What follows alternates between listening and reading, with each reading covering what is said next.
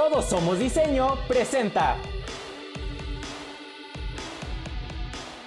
Hola chicos, buenas tardes. Estamos en Nos Moma el Diseño y recuerden que aquí nos moma hablar de diseño. Ahora está con nosotros Kevin, o ya conocido aquí en Tijuana como el humano, aunque no le guste a él, eh, humano átomo. Eh, pero como siempre empezamos muy duro aquí, antes de que siquiera diga hola, la primera pregunta es, ¿qué es el diseño para ti, Kevin? Wow. Ah, bueno, es una pregunta súper compleja que a través de los años creo que nadie se ha podido poner de acuerdo y se me va a ser muy difícil contestarlo, pero bueno, para mí el diseño puede decirse que es la perspectiva que tienen las personas de los objetos que existen, que crean las otras personas, y así es como lo definen, es la palabra que define el objeto, el cómo se ve, cómo lo percibe, diseño. Ok, Eso para mí es eso. bien. Sí, na- na- no, hay, no hay una respuesta correcta y no hay una respuesta absoluta. Es como la verdad del diseño, ¿no?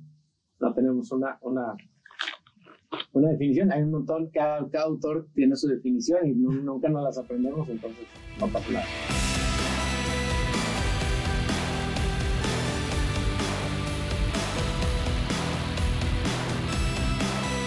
Ok, vamos, ahora sí ya que fue el primer golpe. Vamos a ver qué onda con eh, un human átomo, humano átomo o humane átomo, como lo quieran nombrar. Eh, tú creaste humano átomo como una curaduría de objetos utilitarios de diseño, ¿se podría decir? ¿O cuál es el...? Ah, bueno, principalmente creé un mano átomo ah, queriendo introducirme yo personalmente eh, pues en el mundo en el mundo profesional, que conocía mi perspectiva y no sabía cómo, estaba atascado en un trabajo en el que no podía como encontrarme yo mismo. Entonces dije, ¿cómo puedo lograr que las personas pues me conozcan y que disfrute de mi forma de pensar? Y fue cuando dije, ah, pues puedo haciendo selección de objetos y ah, posteándolos y que los compren y pues poco a poco que se vaya formando la galería y que después puedan observar cómo, cómo piensa humano átomo, el, el diseño. Así, principalmente fue como se dio. Ok. Bueno, para llegar a humano átomo, obviamente tuvo que haber una formación y todo un camino recorrido. ¿Cómo fue dándose Kevin en esta onda del, del, de la cre- del lado creativo, ¿no? No, no? no lo encasillamos en diseño solamente o en arquitectura o en lo que sea, simplemente por el, como un ser humano creativo en busca de, de, de cosas eh, que nos despiertan ese, es- esos sentimientos, ¿no? ¿Cómo fue tu formación o cuándo te diste cuenta de que, de que ibas por este lado de, de la creatividad y de la búsqueda de objetos? Mm, Hablando desde que estás pequeño, ¿no? Ok.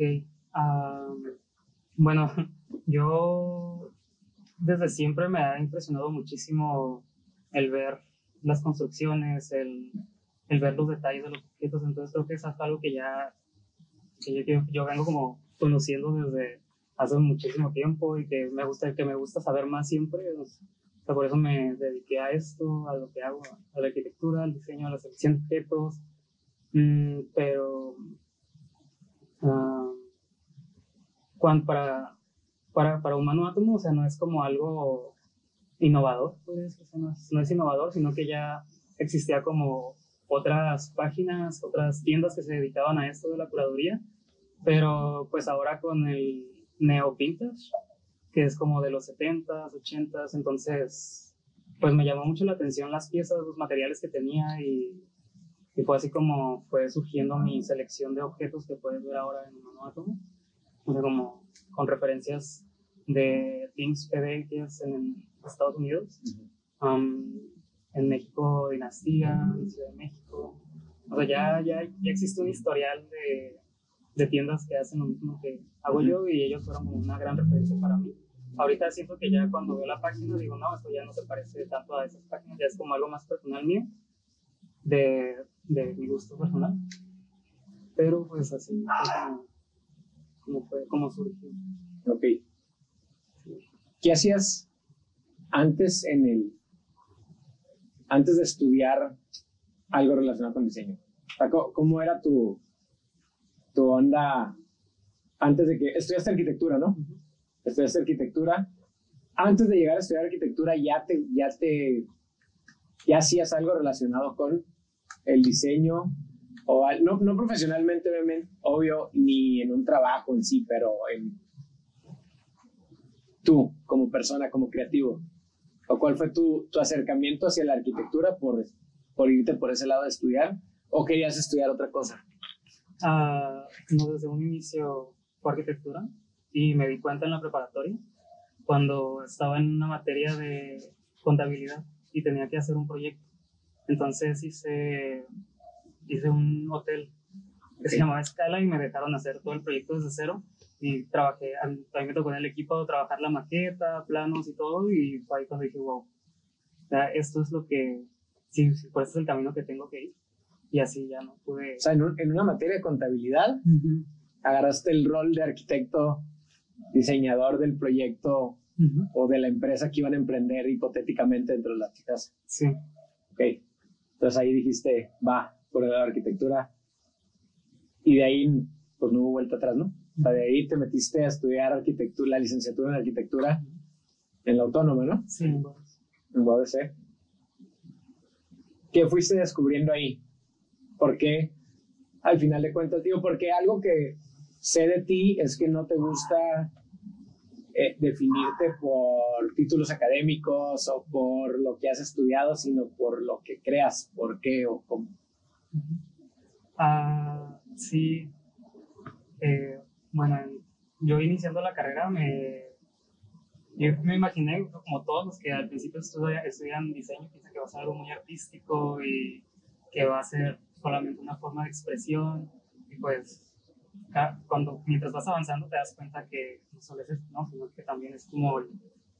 eh, existen muchos otros parámetros y muchísimas matemáticas. eh, entonces te das cuenta que es algo muy técnico más que artístico. Mm, pero, pero no, igual lo seguí disfrutando, lo seguí disfrutando igual. Aún el lado técnico, aún el, Sí. el lado estructural de, de la arquitectura, por decirlo así, ¿no? Que es el lado... Sí, porque también soy muy obsesivo compulsivo, entonces siempre como encontrar que todo cuadre de, de una forma ah, muy correcta, que todo sea simétrico, también genera como muchísima paz interior. que todo sea muy Entonces- estético. Entonces el lado de la geometría, por ejemplo, es algo que te debe haber gustado mucho. Sí, me encantó. Me encantó. Creo que lo que más me gustó fue la descriptiva, Ajá. Descriptiva 3, cuando veíamos volumetrías en tercera dimensión. que es lo que más disfruté. Ok. Sí.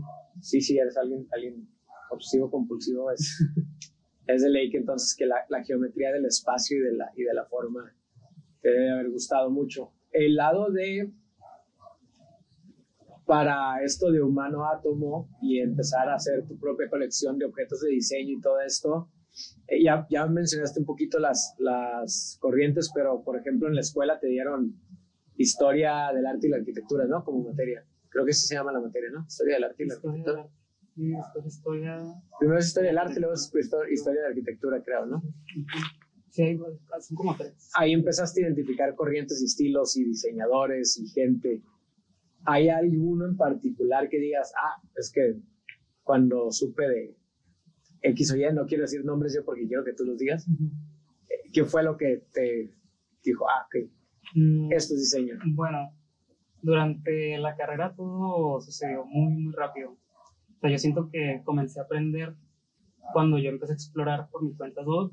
Siento que todo mi conocimiento, el conocimiento que yo he absorbido y lo he aprendido por fuera, con mis experiencias. Durante la escuela sí aprendí muchas cosas, pero las cosas corren tan rápido Ajá. que no te da la oportunidad como de realmente disfrutarlo o, o- o contemplarlo de una forma detenida y romántica. Sí, Entonces, Bueno, el paso, el paso académico es como cuando guardas links que te interesan para después verlos, ¿no? Cuando estás eh, explorando la web que dices, ah, lo voy a guardar para leerlo después. Ah, voy a guardar este link para leerlo después y acabas con un chorro de links y un chorro de folders, ¿no? Sí. Creo que la, la escuela es, muy, es algo muy similar, es algo muy parecido porque, como dices, sucede rápido, lo haces para pasar, pero luego dices, oh, yo me acuerdo que vi esto, ah, ok, a ver, déjame regreso y ya busco yo otra cosa y dices, ah, órale. Entonces en la escuela sí me pusieron esto, pero no le hice caso porque tenía prisa por otras cosas, ¿no? Entonces es como tus referencias en realidad. Pero volvemos a la misma pregunta, el, ¿qué diseñadores te empiezan a gustar? Bueno, después de... Mm, pues el primer diseñador que me metieron, como a todos los, los diseñadores, yo creo que fue Le Corbusier. Ajá. Entonces, pues creo que fue mi primer acercamiento a, al diseño moderno. Bueno, todos los arquitectos diseñadores. Bueno, arquitectos. sí, no sé, del lado industrial, no sé si, si sea de la forma. Tengo amigos industriales también y sé que también. No, ve, es que, o sea, ah. ves a Le Corbusier porque lo ves, Ajá, porque lo tienes porque lo tienes que ver, sea en diseño industrial o en Sí, arquitectura. su nombre. Pero creo que en arquitectura es el primero que te ponen así como que, ah, es que hacía de todo. Bueno, él y Mies van de Rom, Y sí. él y Mies. Pero no, sí por el lado del de, el diseño industrial vas un poquito antes, ¿no? Christopher Dresser y cosas un poquito anteriores a ellos. A los modernistas no funcionalistas todavía. Porque la corrupción es ya funcionalista realmente. Eh, pero finales del siglo XIX son los modernistas de Viena y todos estos lugares. ¿Cuáles piezas de diseño que digas, "Ay, no estas son las piezas de diseño que yo quisiera tener? Mm, ah, hay, un, hay una pieza que me moría por tener que la tengo de hecho ahorita, pero la tengo en restauración porque está maltratada la tela y son los, los sillones cliché, me encantan. Ok, Los chicles, sí los, Ajá. los y, y conseguí la pieza, pero los- bueno, el, el color más, de... el azul, ¿no? Es como un azul rey, el más popular creo que de esos sillones, ¿no? Sí, tengo uno azul rey, Ah, de hecho. pero lo voy a transformar a amarillo. Ok, Y pues está esa pieza que me moría por tenerla porque siempre la veo muchísimo en una galería de Nueva York que se llama Home Union. a Home Units. Sí, me encantan las piezas de esa galería. Y dije, no, y ahí tienen esa pieza en amarillo y dije, no tiene que ser en ese color. Y creo que es de, la, de las piezas que, que más quería tener y que ahora tengo. Y también esta pieza de, de el robot de, de Bobby Trolley. Ah, de creo que es de las piezas que, que, que me encantan y que más deseo tener. Pero no lo tienes todavía. No, no, o sea, el Bobby Trolley, los dos ya los tengo. Ah, bueno, sí cierto, el Bobby Trolley pues lo acabas de, más bien ya no lo tienes. No, ya no, ya Ya no lo tengo, pero sí lo tuve. sí, ahí en la galería queda permanente para toda la vida. En la galería del, del internet. Sí, en la galería. Am, lugares de diseño que hayas visitado o que quieras visitar. Mm. Ah, que me... Bueno, galerías o museos donde digas, "Ah, ok, ahí tengo que ir porque sé que hay una colección de tal. Hay una galería en Ciudad de México que me encanta muchísimo. No, no recuerdo su nombre en este momento.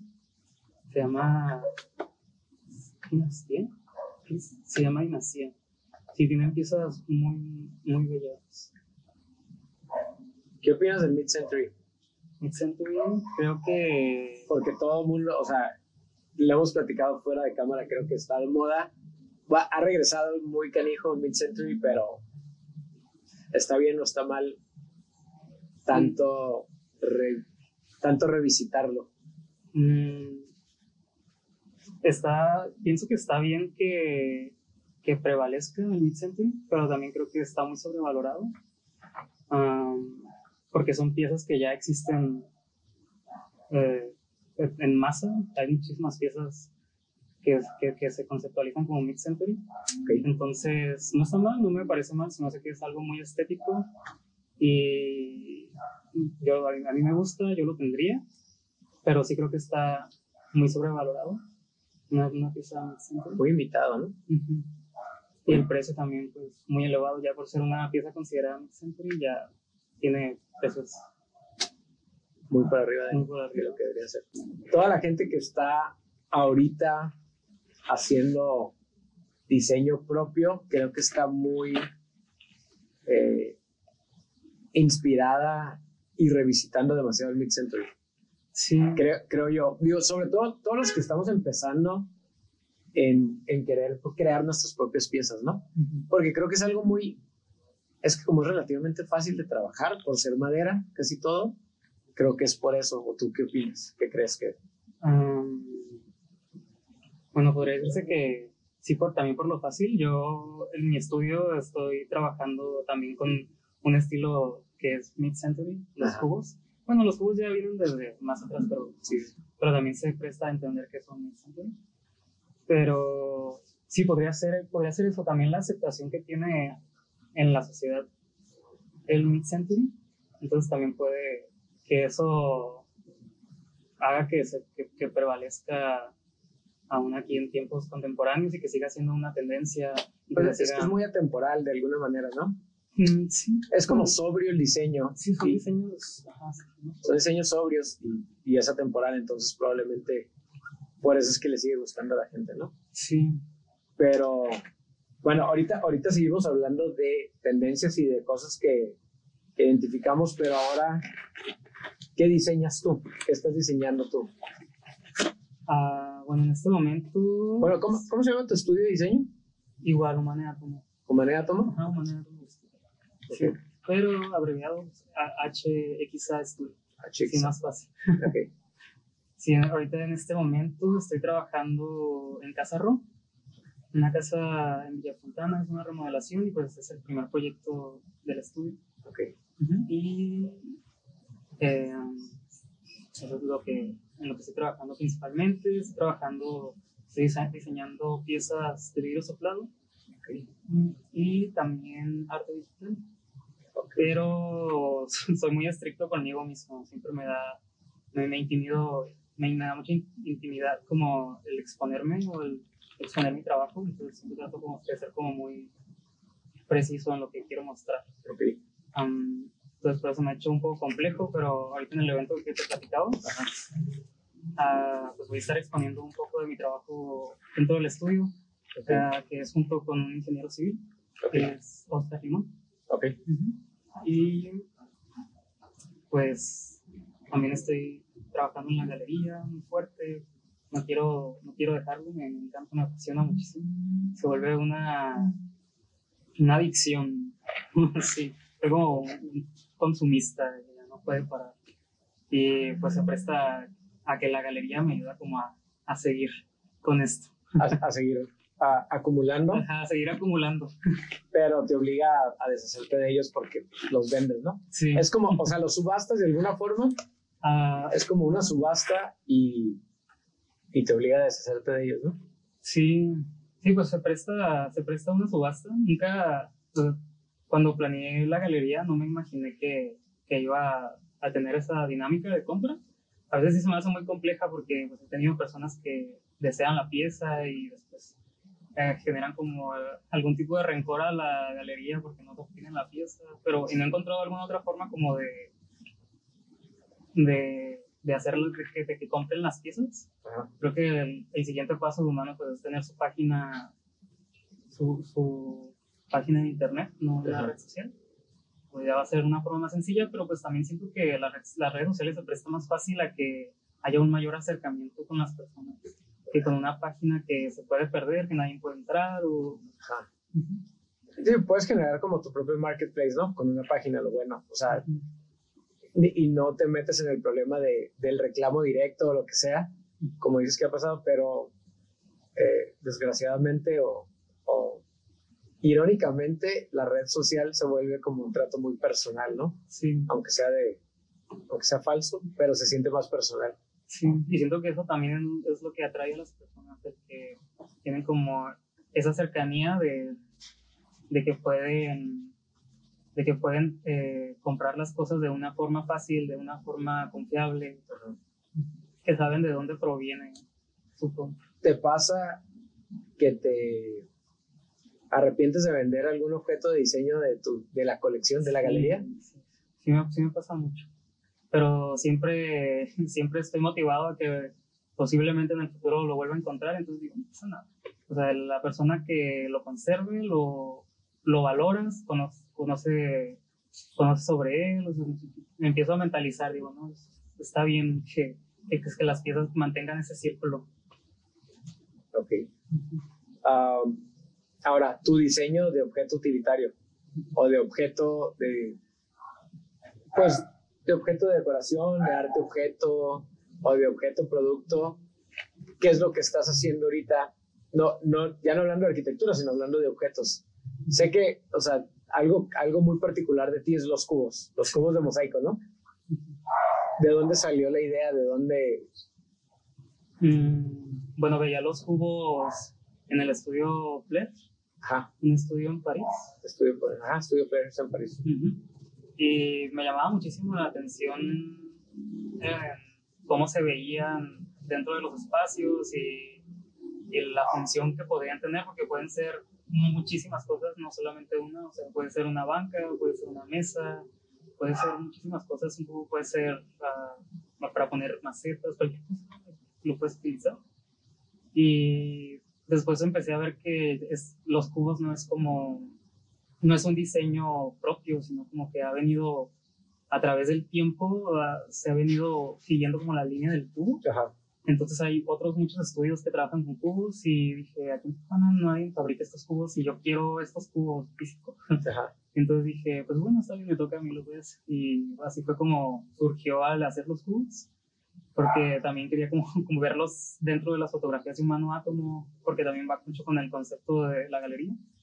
Y pues los empecé a fabricar y funcionaron y personas los empezaron a pedir y empecé a fabricar cubos y me gustó mucho, me gustó, me, me gustó la, la, el recibimiento que tuvo de las personas. ¿Tienes alguna métrica específica para hacerlos? O sea, alguna medida específica o algún número de azulejos que Ah, usas? Bueno, no, de hecho no. No me gusta, me gusta el diseño libre.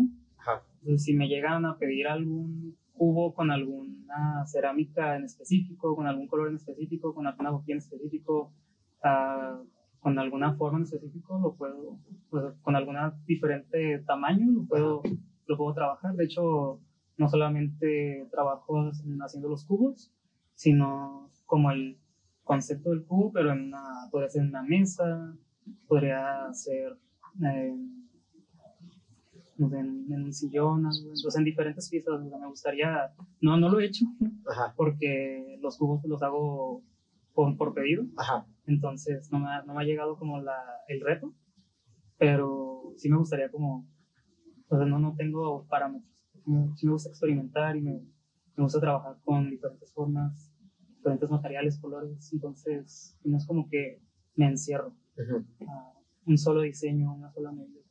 A mí me llamó mucho la, la- la atención lo de los cubos porque no sé si, si en algún momento los ha- lo, ha- lo viste durante la academia o, o lo has leído. No, de hecho no lo vi durante... Eh, hay un, ah, dentro de teoría del color, todo el mundo hace el círculo cromático, ¿no? Todo el mundo sabe qué onda con el círculo cromático para trabajar matices y tonos y todo esto. Pero antes del círculo cromático, en la Bauhaus, había un maestro, se me olvida su nombre, pero se apellida Hicketer. Alfred Hicketer, creo que era. era fue, él fue maestro en la, en, la, en la Bauhaus y él desarrolló para teoría del color trabajarlo todo en un cubo. En un cubo de que cada una de sus caras estuviera eh, compuesta de 5 por 5 cuadros y trabajaras todos los matices en una forma lineal y transversal, de que combinas, o sea, de una esquina a otra esquina son los 100% y luego el 25 más 75, 50 más 50, 75 más 25 y así vas agarrando todos los matices y todos los tonos de los colores en un cubo de Hicketer, que es una práctica común en fundamentos teóricos del diseño. Bueno, no tan común, que a mí me gusta mucho porque yo soy muy, digo, fan de la Bauhaus y todo esto, y, es, y no es, creo que es más fácil entenderlo que con un círculo cromático. digo, percepción personal, ¿no? Entonces, cuando vi los cubos me llamaron mucho la atención por eso. Fue así como que, ah, el cubo de Alfred Hicketer.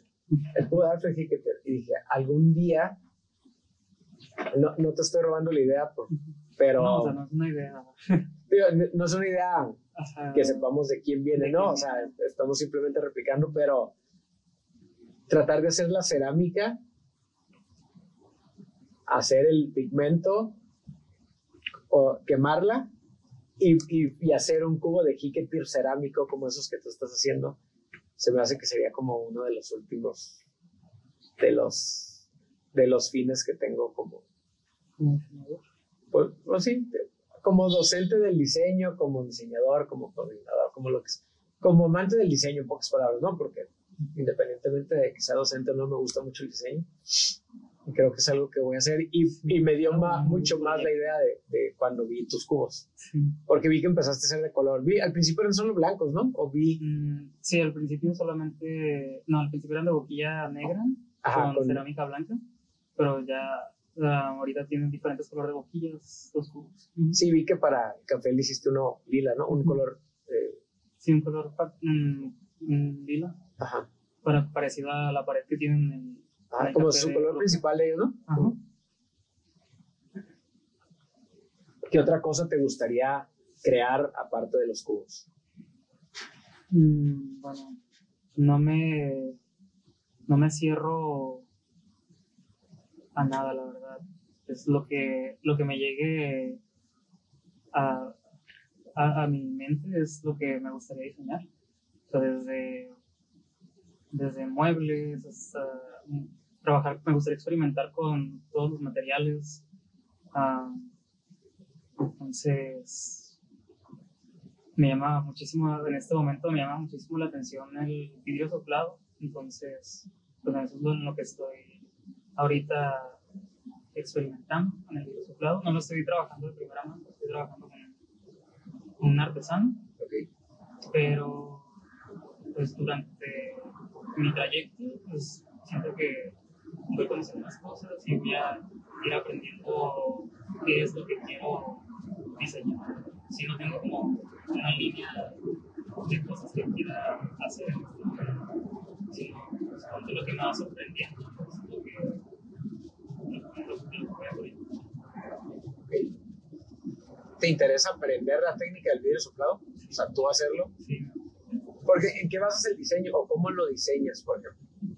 Pues la verdad solamente son diseños como, como, como un dibujo y después el artesano es el que termina de, de, de, hacer el diseño, al final termina siendo más que nada como un diseño, una que termina siendo la, una colaboración de artesano-estudio porque pues la pieza no, no, puede ser totalmente como tú la diseñas por el juego del, del vidrio, como el, del, del soplo del vidrio.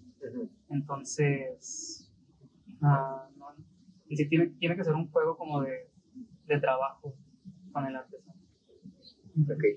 Hablando del artesano y el diseñador y los acercamientos que tenemos siempre con el arte y todo esto, ¿cuándo es diseño, cuándo es arte y cuándo es artesanía según tu experiencia? ¿O cómo lo ves tú? Ah, es, algo difícil, es algo sencillo. sí, sí son, son, como esas preguntas que te ponen así como en el, en el hilo. Pero bueno, para mí el arte es una expresión. Yo cuando necesito sacar algo de mí que no se encuentra la forma para decirlo, puedo expresarlo como arte. Y el diseño, pues es una, cuando diseño es en base a, parámetros, a, necesidades. Y, el artesano, la, artesanía, ¿verdad? Y el artesano, pues es el, la, el, ser mágico que hace realidad. que todo eso, que que el diseño suceda y el arte, porque también. Van juntos, ¿no? Creo que el que más se separa es el diseño. sí. Sí, el diseño y el arte son dos cosas mm, pues, muy raro porque son dos cosas completamente distintas, pero que a veces se juntan en un cierto punto. Pero el artesano es el que las junta sin querer. Si te fijas, el artesano es el que está en medio. Sí, El artesano es el que está en medio, porque el artesano puede hacer arte sí. De hecho, y puede ejecutar un diseño. Sí, de hecho también he tenido ese, ese viaje como, como por qué no considerar un- una construcción como arte si mientras el artesano está trabajando con sus manos moldeándolo ya, ya podría considerar, considerarse arte, pero pues, sí es como una, como una lucha de, de, de ideas que siempre, De ideas y de definiciones. sí, ¿no? que siempre va a existir. Regresando ahorita al, al, tema de las corrientes de diseño y de, y de estos eh, estilos. Eh, por ejemplo, ya hablamos de Mid-Century, ¿no? Y de qué onda con, con por qué es tan replicado. Pero, por ejemplo, yo ahorita viendo eh, diseñadores actuales o, bueno, clavándonos en uno como Karim Rashid, ¿no? Que es como Memphis en realidad, es como, o sea, es alguien que está haciendo diseño moderno o contemporáneo, pero como bien basado en, en Memphis, que Memphis pues sabemos que es un estilo que, que no hay muchas piezas, ¿no? Que es muy difícil encontrar una pieza porque se murió muy rápido el movimiento, creo. Eh, Sí, tristemente. pero, por ejemplo, a ti, ¿qué opinas del Memphis? Mm, me encanta, me encanta, me encanta el estilo Memphis. Me gusta el acercamiento que tiene con la inocencia al momento de diseñar. Entonces, tiene como mucha, ah, mucho, muchas ideas como podrían decirse infantiles, mm, consideradas como, como, infantiles, pero al mismo tiempo son divertidas, extravagantes. Entonces, siento que es un estilo que, que tal vez no es para cualquiera, pero que debió haber prevalecido. Sí, que de- debió, haberse- debió- debió haber tenido una evolución dentro de la línea del tiempo de diseño. David Bowie tenía una colección muy grande de Memphis. ¿En serio? David Bowie era muy fan de Memphis y tenía No, una colección no, no. muy rápida, muy grande. Bowie. Por ahí, por ahí puedes encontrar, o sea, tú busca David Bowie Memphis en YouTube y hay artículos que relatan de cómo David Bowie, que sabemos, identificamos como alguien muy artístico y muy amante del diseño y todo, tenía una buena colección de Memphis. Y de hecho él decía que había, en algún momento dice que es inspirado por, por el movimiento Memphis y por, por Ettore Tosla, que es el, como la, el, el líder en cuanto a doctrina del Memphis, ¿no? Y sí, David Bowie está ahí muy... Y no, no. Fi- Figuras actuales de diseño que digas así como que, "Ay, estas personas están haciendo buen diseño.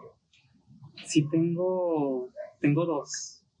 Uno mexicano y uno ruso, que me gusta muchísimo. No, el, el diseñador, déjate digo el nombre. Es que se me, siempre tengo tantos nombres en la cabeza que, que se me pierde muchísimo. Pero hay un diseñador mexicano que me llama muchísimo la atención porque ah, sus diseños, su- sus objetos van desde la reutilización de, de piezas electrónicas. Ok. Las reutiliza y convierte esas piezas en, en una silla, en una banca. Se llama Esteban Tamayo, es un chico de la Ciudad de México. Ok. Sí, él tiene muchísima influencia en mí y dentro del estudio, porque me hace concientizarme de que no debo ser egoísta al momento de querer crear algo nuevo. Ok.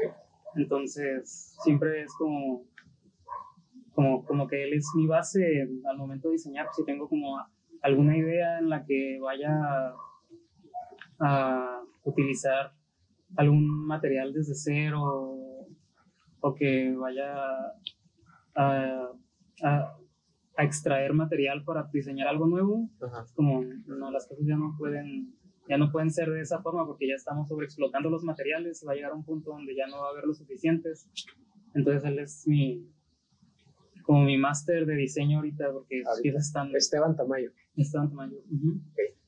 Vamos a averiguar qué onda con él. No lo, no lo, no lo había escuchado, la Sí. verdad.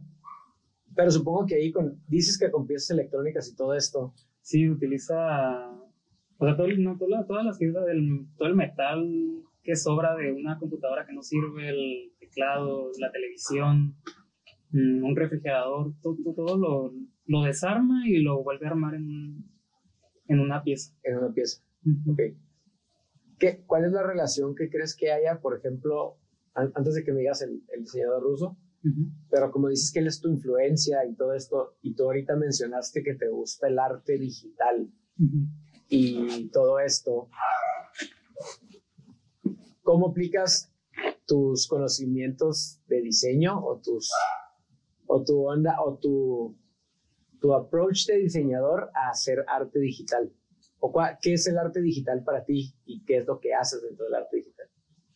Ah, bueno, dentro, dentro del, arte, del arte digital me gusta, me gusta ah, desde el hacerlo, primero me gusta hacerlo, trabajarlo a mano, después ah, mandarlo a escanear y ya empezar a dibujar con color dentro de Photoshop.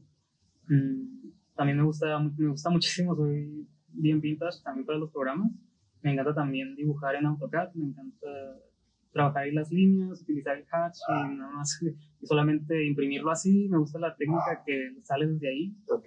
Mm, entonces, pues básicamente me, me, me lanzo esas dos, esos dos programas para hacer arte digital, de Photoshop a AutoCAD.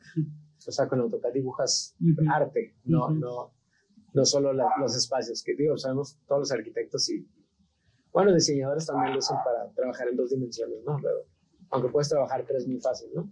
Puedes hasta renderizar si quieres.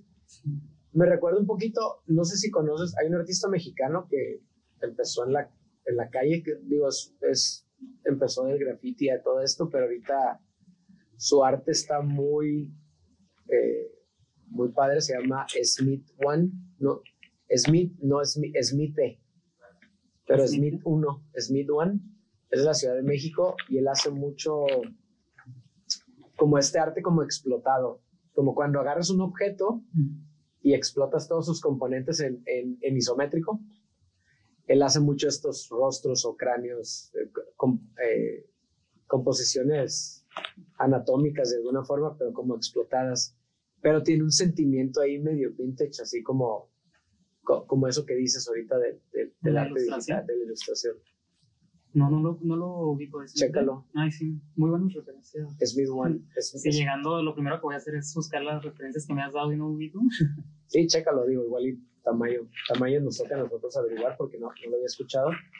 Eh, aparte de, de esto del, del arte digital, eh, bueno, de la arquitectura, el arte digital, el objeto utilitario que estás haciendo, ahora sí que, ¿qué, qué es lo que inspira a Humana Atomo?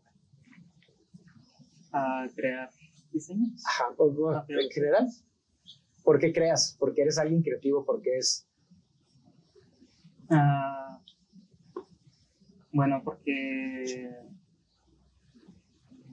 porque es lo que de alguna forma sé hacer, porque es lo que se me da fácil, no es lo, lo que no batallo, siento yo.